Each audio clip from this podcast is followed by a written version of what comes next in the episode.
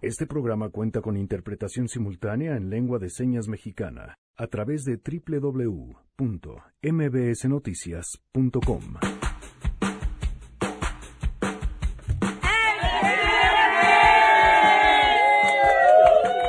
Esa es la actitud. Muy bien. Sergio Zurita que no para gritar sangre azteca estará con nosotros. Además, hoy conoceremos la historia detrás de uno de los grandes eh, personajes pues, de los medios en general, porque además lleva ya muchísimo tiempo dándole sopitas. Estará el día de hoy con nosotros. Eres un papá de incubadora. Solo puedes ver a tu hijo en horarios de visita o de plano ni lo puedes ver. Tampoco puedes llenarlo de besos, ni de abrazos, ni de caricias. Mucho menos puedes dormir con él. Tenemos buenas noticias y más. Quédense así arrancamos a todo terreno. MBS Radio presenta A Todo Terreno con Pamela Cerdeira.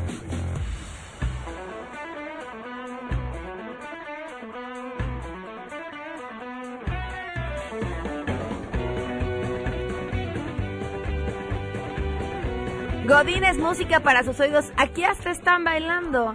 No, lo siento, no calificamos como godines. Bueno, más o menos. No, sí, ¿por qué?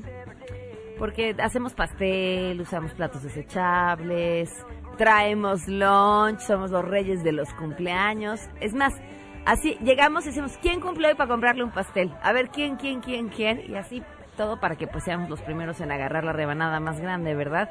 Gracias por acompañarnos en este viernes 19 de julio del 2019. Soy Pamela Cerdeira, el teléfono en cabina 5166125, el número de WhatsApp 5533329585, a todoterreno arroba mbs.com y en Twitter, Facebook e Instagram me encuentran como Pam Cerdeira. Miguel González en la interpretación de lengua de señas lo pueden seguir a través de www.mbsnoticias.com. Esta mañana habló San Juana Martínez en la conferencia de prensa del presidente pues justamente sobre todo lo que ha sucedido alrededor de Notimex. Rocío Méndez tiene la información. Te escuchamos, Rocío. Buenas tardes. Muy buenas tardes, Pamela, con un diagnóstico sin excepciones que dejó en el aire la demanda de despidos justos conforme a la ley de casi una centena de trabajadores que fueron separados de su labor periodística en esta agencia informativa Notimex, aunque se dejó en claro que no procederá ninguna reinstalación, la directora de la agencia informativa San Juana Martínez justificó su proceder a una transformación con base en la libertad de expresión, la austeridad y el combate a la corrupción. En este último punto, Pamela enfocó sus críticas al líder sindical de la agencia del Estado, Conrado García Velasco, quien aseguró encabezaba una cofradía, así la llamó, de corrupción y uso indebido de recursos que tan solo en los prácticamente tres años últimos recibió cuatro millones de pesos, de los cuales se desconoce su paradero y lo que sí resaltó es que no tenía mucho que ver con una evolución del bienestar de los trabajadores. Vamos a escuchar las palabras de San Juana Martínez. Les dejamos muy claro que había total libertad y que se había acabado la época de los boletines. Iniciamos lo que llamamos una reingeniería. Nos encontramos antes una especie de guachicoleo de noticias. Esta mafia tenía secuestrada la agencia, tenía otros negocios, entre ellos otra agencia de noticias, de la cual recibía publicidad, pagos importantes, millones. Todo eso se está investigando ahora por la función pública. Y el chayote estaba normalizado o aceptado en algunas secciones con algunos eh, reporteros. Al cuestionarle si estas prácticas afectaban al 100% de las personas que fueron separadas de la agencia, la periodista San Juana Martínez reviraba con tienes otras pruebas, demuéstralas, muéstralas, hay que hacer el periodismo. También sostuvo que la mafia era entregada por cercanos a este líder sindical, porque así los llamó a este grupo, la mafia, la cofradía, y señaló que al revisar la nómina de la agencia encontraron que había esposas, sobrinos, y en ese sentido, pues sí acusó un nepotismo que no solamente benefició al líder sindical, sino a sus cercanos. Ese fue el tono de las explicaciones que dio San Juana Martínez ante los reclamos de los trabajadores despedidos de Notimex. Muchísimas gracias, Rocío. Muy buenas tardes. Buenas tardes, Pamela. Pues ahí eh, parte de lo que comentó justamente esta mañana San Juana Martínez. Nos acompaña Humberto Huerta, encargado de la Mesa Nacional en Notimex. Humberto, ¿cómo estás? Muy buenas tardes. Buenas tardes, Pamela. ¿Pudiste, supongo, escuchar lo que sucedió en la mañana? Quisiera conocer tu opinión. Claro que sí, mira, estuvimos nosotros afuera. Estamos un poco decepcionados porque, bueno, fueron muchos aplazamientos. Nosotros teníamos un ofrecimiento que lo hizo en la mañanera el señor presidente Andrés Manuel López Obrador, pues de que iba a haber réplica, que íbamos a estar este, nosotros adentro.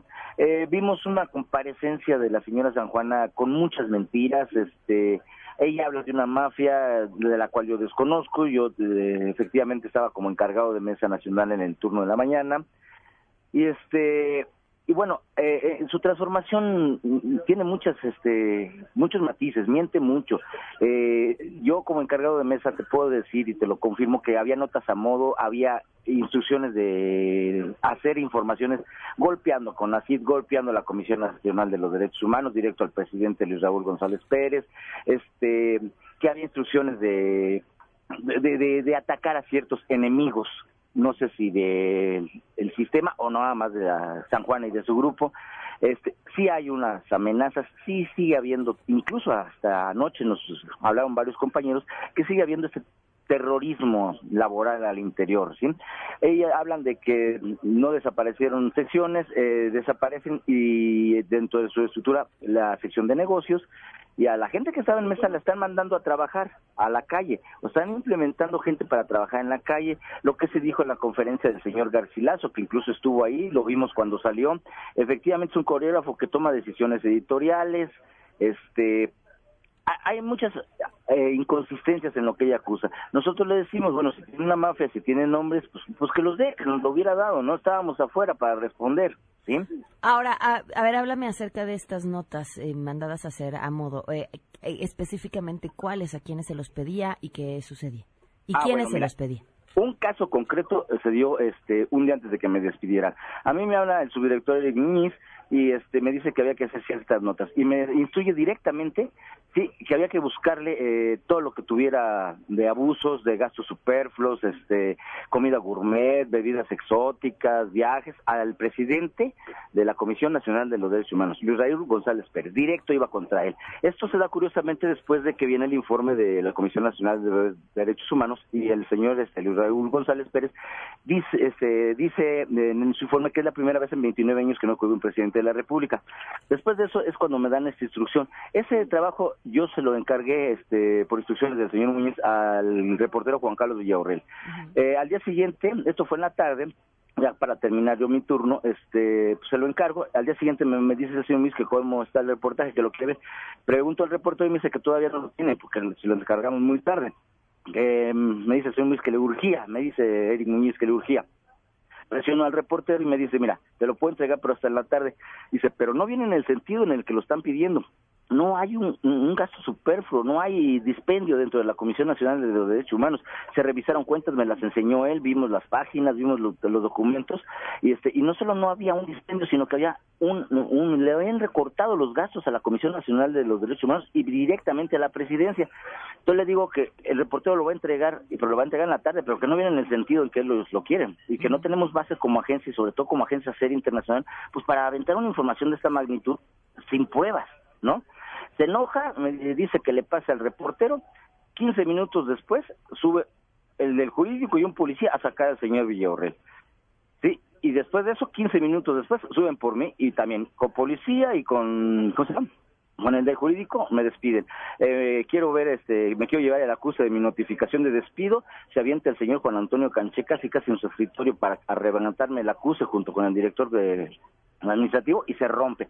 Y le dicen al policía que por favor me desaloje. Ese es un caso específico que yo lo viví. Otro era que fuéramos un grupo de los editores a la matutina, nos decían que por qué no íbamos a la mañanera de, a, cuestionar los programas de López Obrador, porque había cifras que eh, se veían inconsistentes. O sea, la agencia del gobierno o la agencia del Estado mexicano yendo a atacar al presidente. Nosotros, a ver, ¿cómo está? No entendemos la línea. Eso era lo que nos estaban queriendo ordenar. A ver, eso, eso, eso parece hasta contradictorio, ¿no? Porque más bien lo que pareciera es que lo que se ha estado haciendo es buscar atacar a quien no esté de acuerdo con el presidente, quien critique al presidente.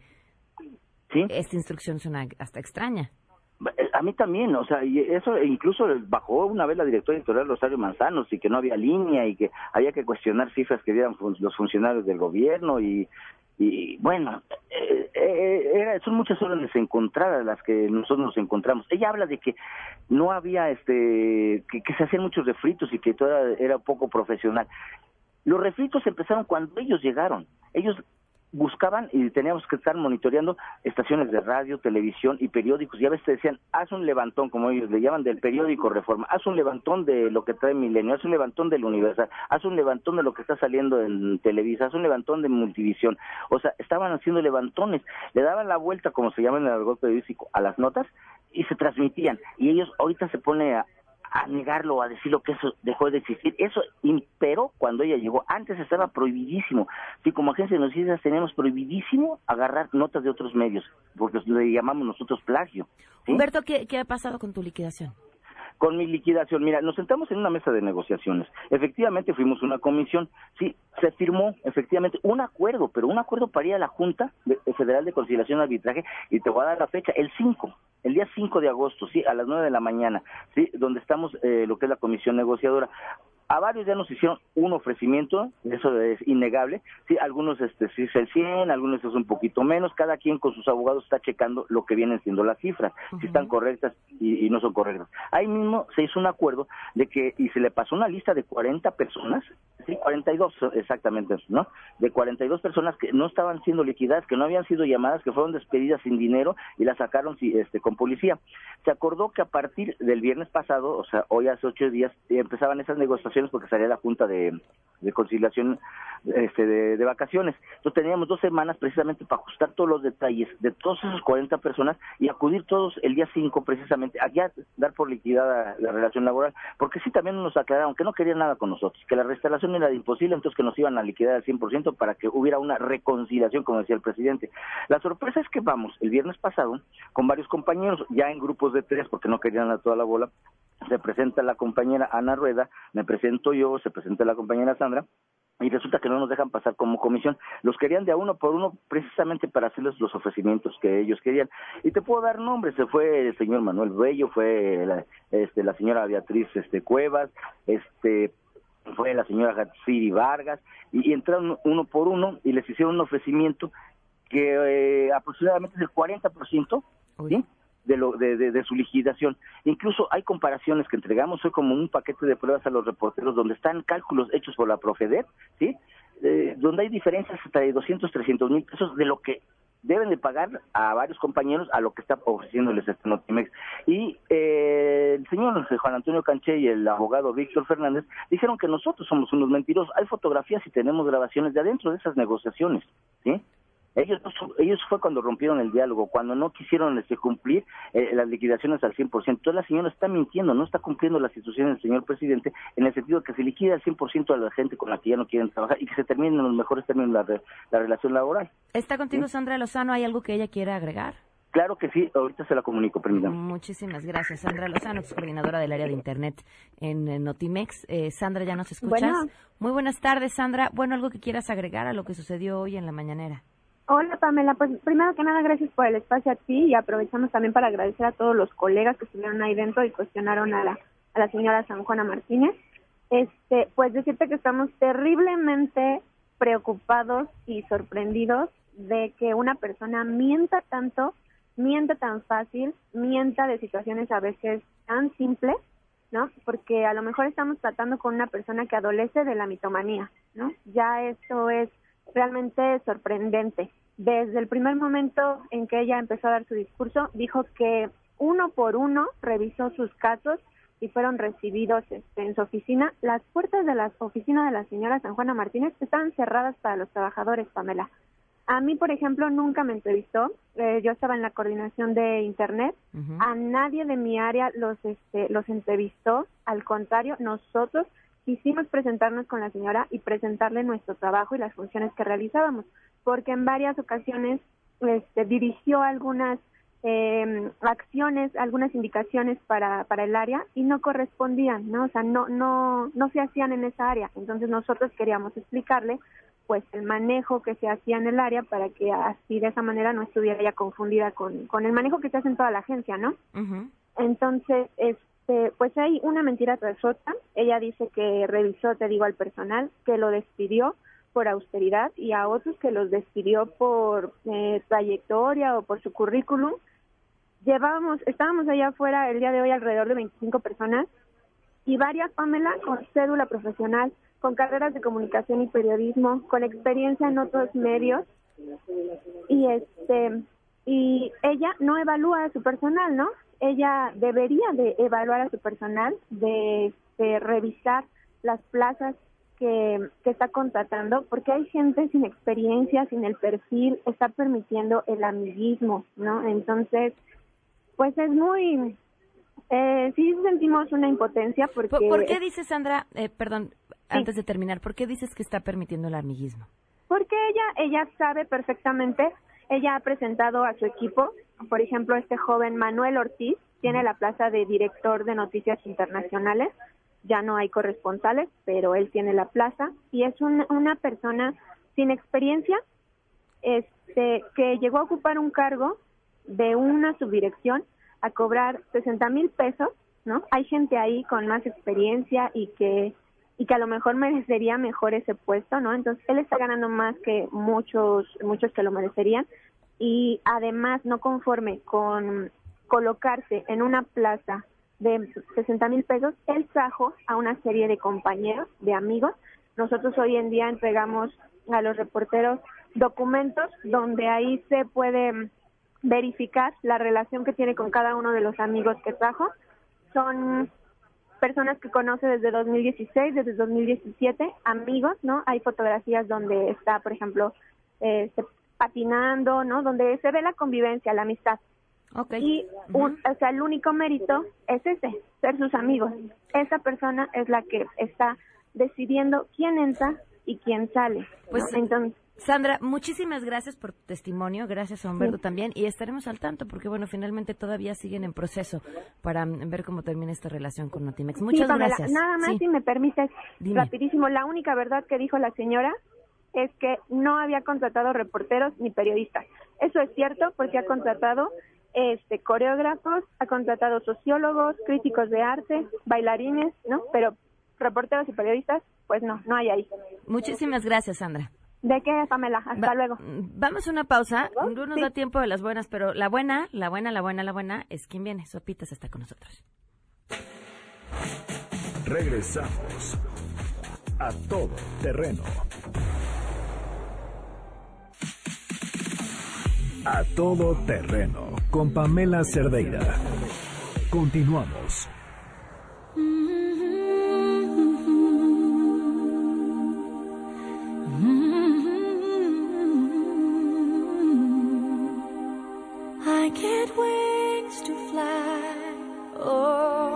Me cuesta trabajo como pensar cómo presentarlo. Eh, locutor, bloguero, eh, generador de contenidos interesantísimos, creador también de una forma distinta de comunicar.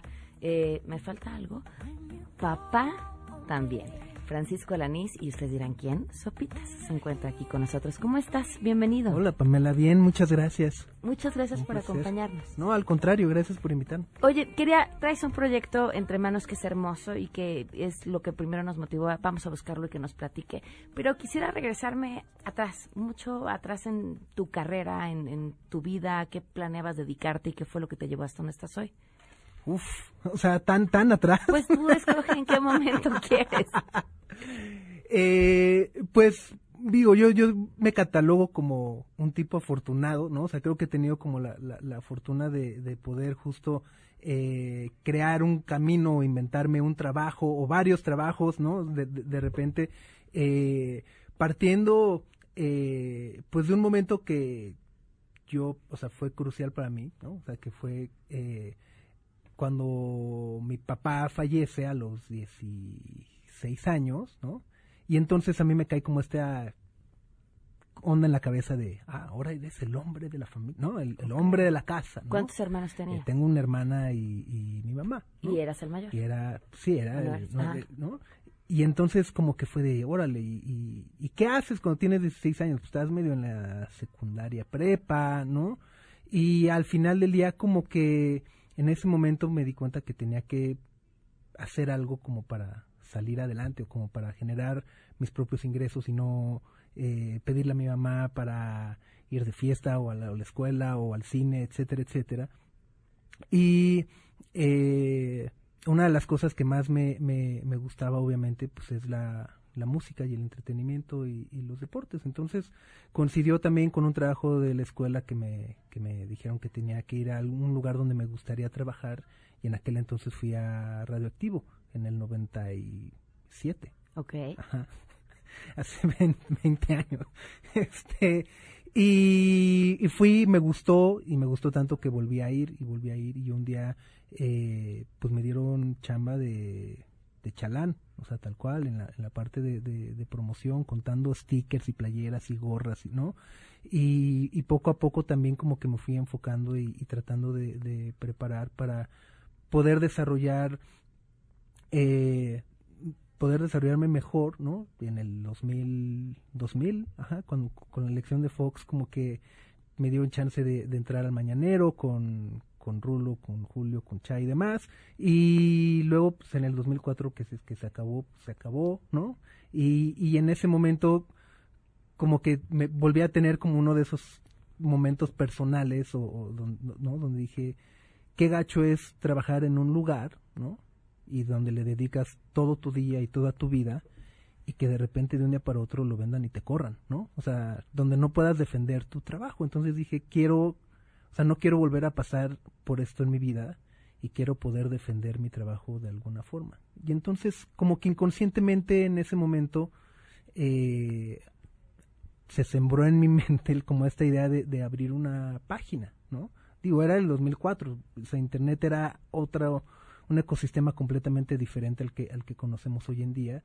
Y para el 2005, 2006 es cuando abrí sopitas.com eh, justo como, como eh, una cosa como de instinto, como de Lo dices muy fácil, como, ah, bueno, abrisopitas.com y es lo que ustedes conocen y ya. No, no, pero, pero, pero fue justo como, como un instinto como de decir, bueno, a ver, ¿por qué, este, pues no hay plataformas o, medios o espacios que hablen de la música que me gusta o de del deporte que me gusta o cómo me gusta, ¿no?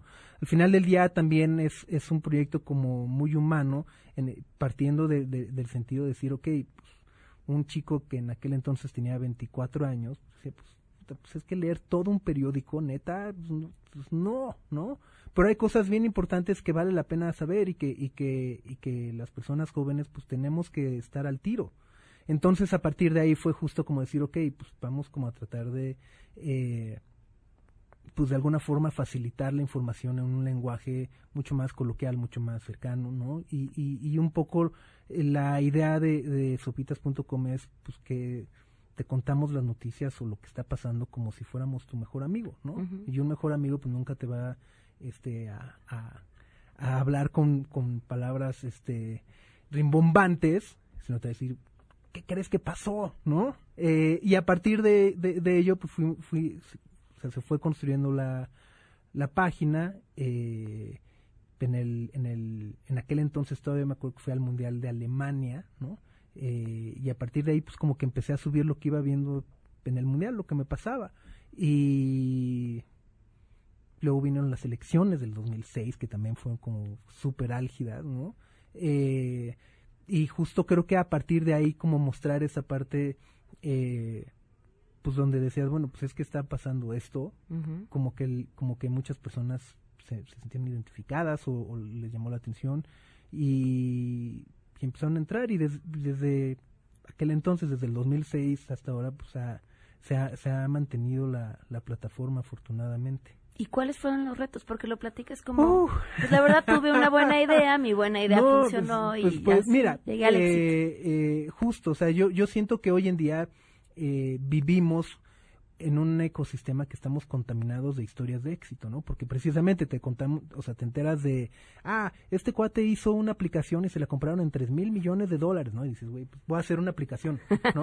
este, y con eso ya no va a hacer nada más. Pero justo, o sea, creo que el, el, el, el proceso para llegar a esa aplicación de 3 mil millones de dólares o, o, para que Sopita sea hoy lo que es, pues son 15 años de, de, estar trabajando, justo de eh, pues de entrada empecé yo solo, ¿no? O sea, mi computadora y, sábados y domingos. Creo que uno de los mejores consejos que, alguien me dio en aquel entonces es eh, que tenía que ser constante, ¿no? Se me decía, pues es que si vas a ver una página de internet, pues tienes que ser constante y, tener algo nuevo todos los días, porque si un día entras a una página y el día siguiente entras y ves lo mismo, ya no voy a regresar. Y dije, ah, sí es cierto, ¿no?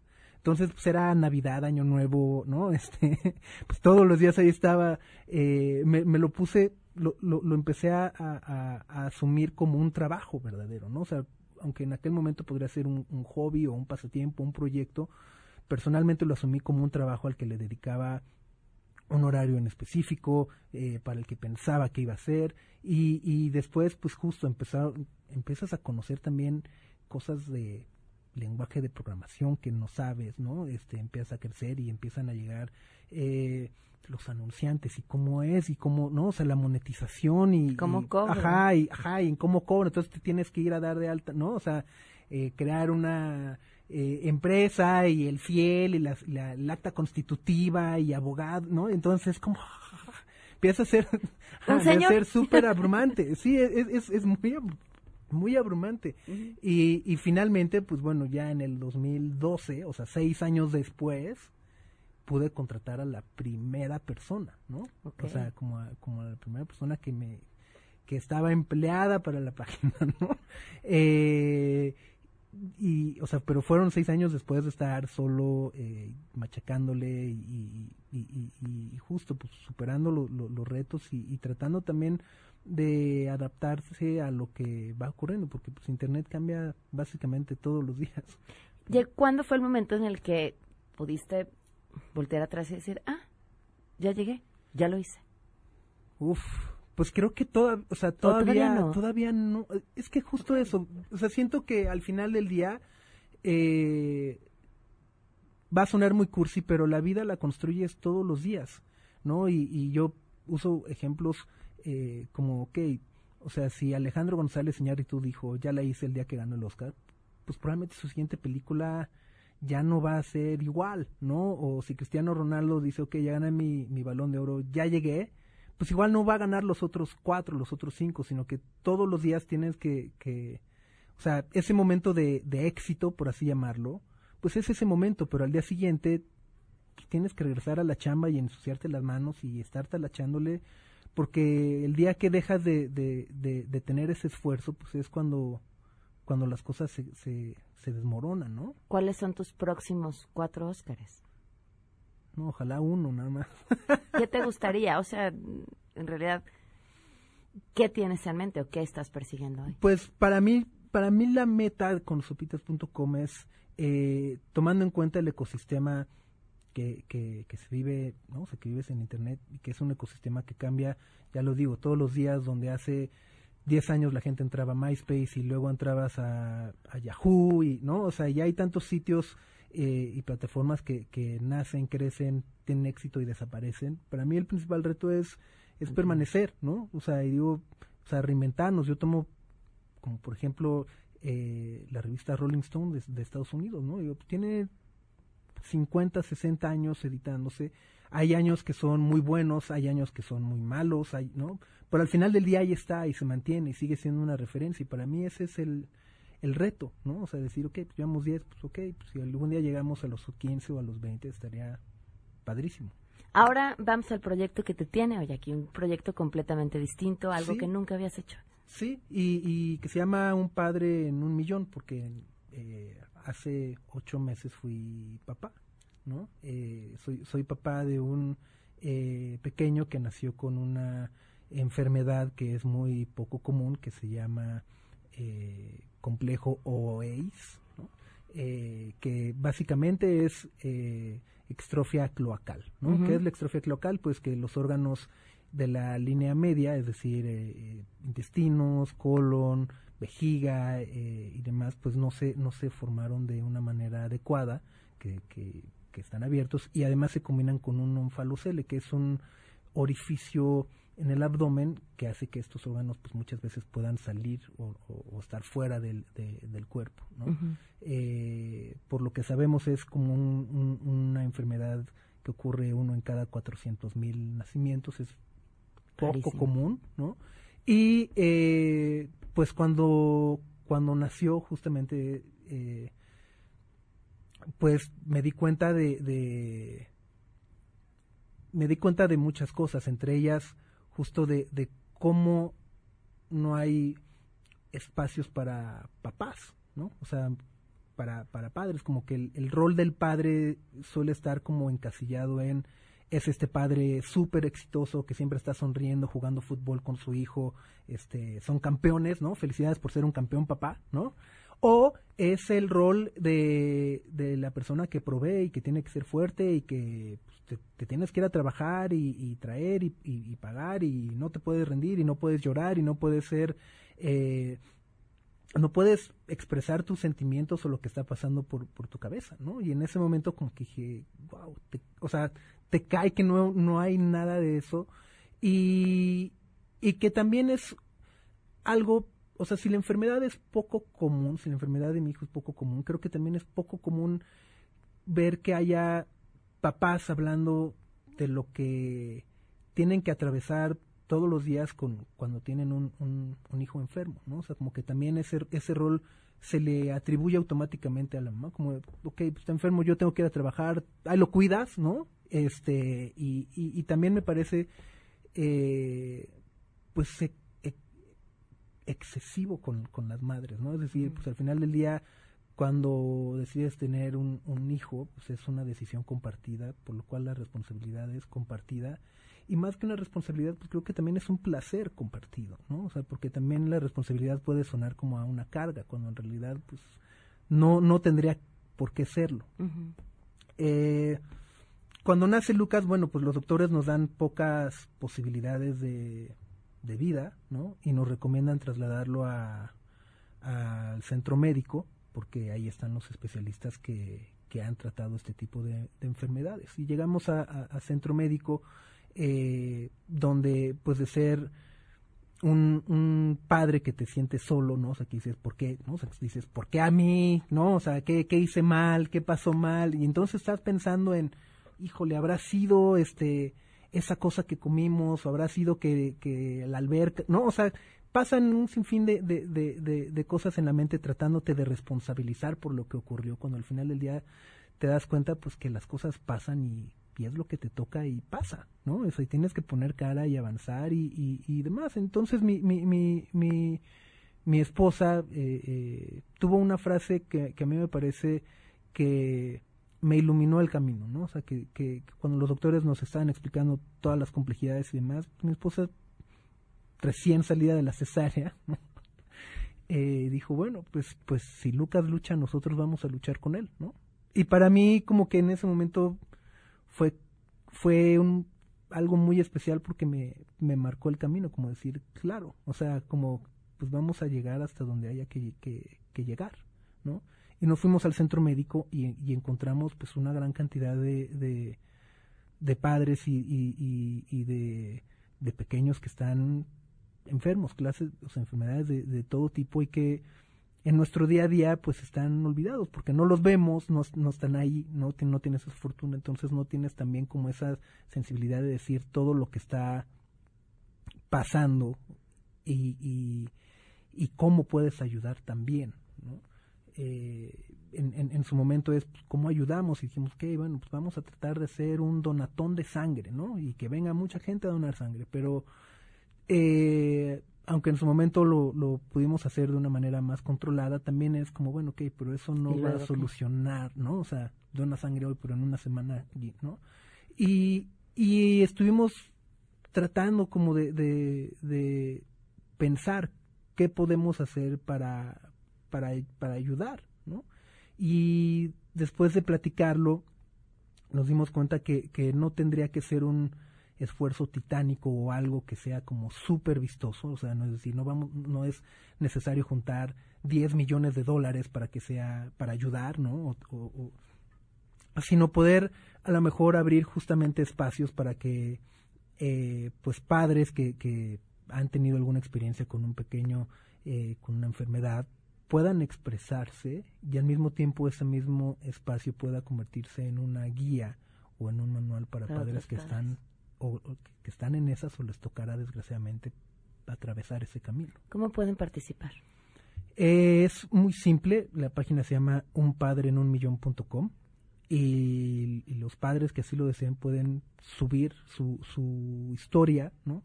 básicamente lo, lo, lo que podemos es comparte tu historia y de ser posible comparte qué es lo que cuáles son las lecciones que has aprendido en el camino que has recorrido cuáles son los tips que le podrías dar a cualquier otro padre y no necesariamente tiene que ser un tip eh, médico, porque claramente lo que, lo que buscamos es que si tienes una duda médica, pues vayas con el doctor, ¿no? Pero a lo mejor sí decir, mira, yo descubrí unas meditaciones o me ayuda a irme a caminar por la mañana o me ayuda también de repente estar solo con mi hijo y que mi, y que mi, y que mi esposa pueda descansar. Eh, ¿no? O sea, como todo ese tipo de, de, de, consejos o lecciones que muchos padres cuando estás justamente pensando en enfermedades, en operaciones, en medicinas, en enfermeras, en, el trabajo, en cómo le vas a hacer, etcétera, etcétera, puedas encontrar al menos eh, un, bálsamo, ¿no? O sea, palabras de, palabras de alivio le, le, llamamos, ¿no? O sea, porque las palabras también pueden dar eh, alivio a muchas personas. Escuché a tu esposa, te escucho a ti, eh, y me imagino porque, porque así es su historia, atravesando uno de los peores momentos de la vida de cualquier ser humano, porque así es. O sea, no hay nada peor por lo que pueda atravesar un ser humano que sea lo que le suceda a un hijo. Y pensando, ¿cómo podemos ayudar? ¿De qué están hechos? De verdad no lo sé, pero es un gusto que nos puedas compartir tu historia. Y escuchando tu historia, encuentro también un patrón. Eh, lo que has creado y lo que has logrado siempre ha sido a partir de lo que tú decidiste contarme hoy como tus crisis murió tu papá y buscaste un trabajo, eh, te quedaste sin trabajo y creaste uno nuevo y estoy segura que de esto saldrán cosas maravillosas. Muchas, muchas gracias. Qué gusto, de verdad, gracias por acompañarnos. Vamos a una pausa. Regresamos a todo terreno. A todo terreno con Pamela Cerdeira. Continuamos. Somos tan elegantes que Sangre Azteca va a platicarnos sobre Azteca. Rodolfo Orozco, bienvenido, ¿cómo estás? Muy bien, Pame, muchísimas gracias por recibirnos. Vienes muy acompañado de París Ponce, rector de la Universidad Uteca. Bienvenido, ¿cómo estás? Muy bien, gracias. Gracias por acompañar. Cuéntanos, traen, traen carreras nuevas. Tenemos carreras nuevas, estamos muy emocionados porque ya estamos en la etapa de inscripciones de la Universidad Uteca. Estamos por arrancar el ciclo 2019-2020, 2020, perdón. Arrancamos en septiembre y en efecto traemos carreras nuevas, planes de estudios actualizados y en efecto viene Paris Ponce, nuestro queridísimo rector de la universidad que ha trabajado pues muy de la mano con las empresas como MBS, Dish, MBS Televisión para, para formar estos nuevos eh, planes de estudio. Cuéntanos, Paris. Sí, de hecho, UTEC es una universidad que tiene más de 40 años. Es importante mencionarlo. Entonces hay mucha experiencia en ella, pero además hace dos años que el grupo MBS es quien está apoyando su universidad y hay una transformación muy profunda. Estamos cambiando los planes para acercarlos más a todo lo que son las empresas de comunicación y del entretenimiento. Entonces tenemos dos planes de estudio nuevos, que es negocios de entretenimiento y comunicación y contenidos digitales. ¿Qué aprendes en negocios de entretenimiento? Fíjate, esa es la parte más padre. Negocios de entretenimiento abarca las diferentes empresas que pueden generar desde una cena para un grupo industriales hasta un concierto para 70 mil personas.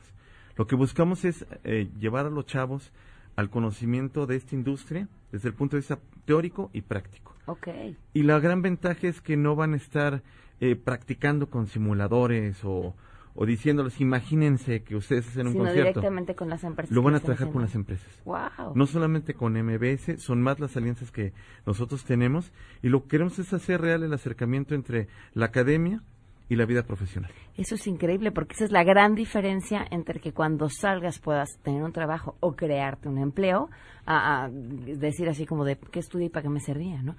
¿Cuándo pueden inscribirse? ¿Cómo pueden Se pueden inscribir a partir de ya. Eh, si quieren un poquito más de información sobre nuestras licenciaturas, nos pueden encontrar en www.uteca.edu.mx. Lo voy a decir otra vez más despacito. www.uteca.edu.mx. O nos pueden mandar un WhatsApp al 5581 698050. Lo estamos esperando.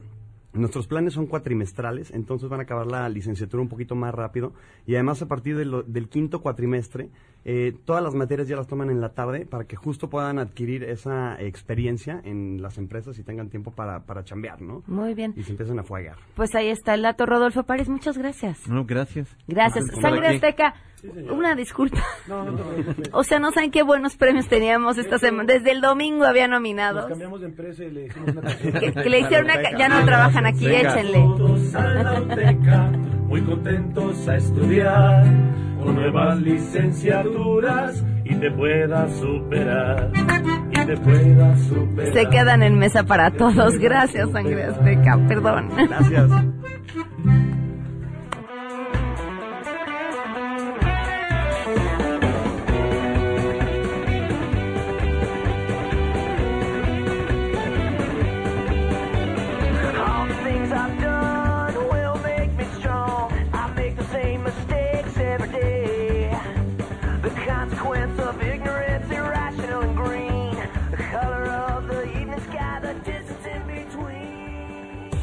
MBS Radio presentó A Todo Terreno con Pamela Cerdeira, donde la noticia eres tú.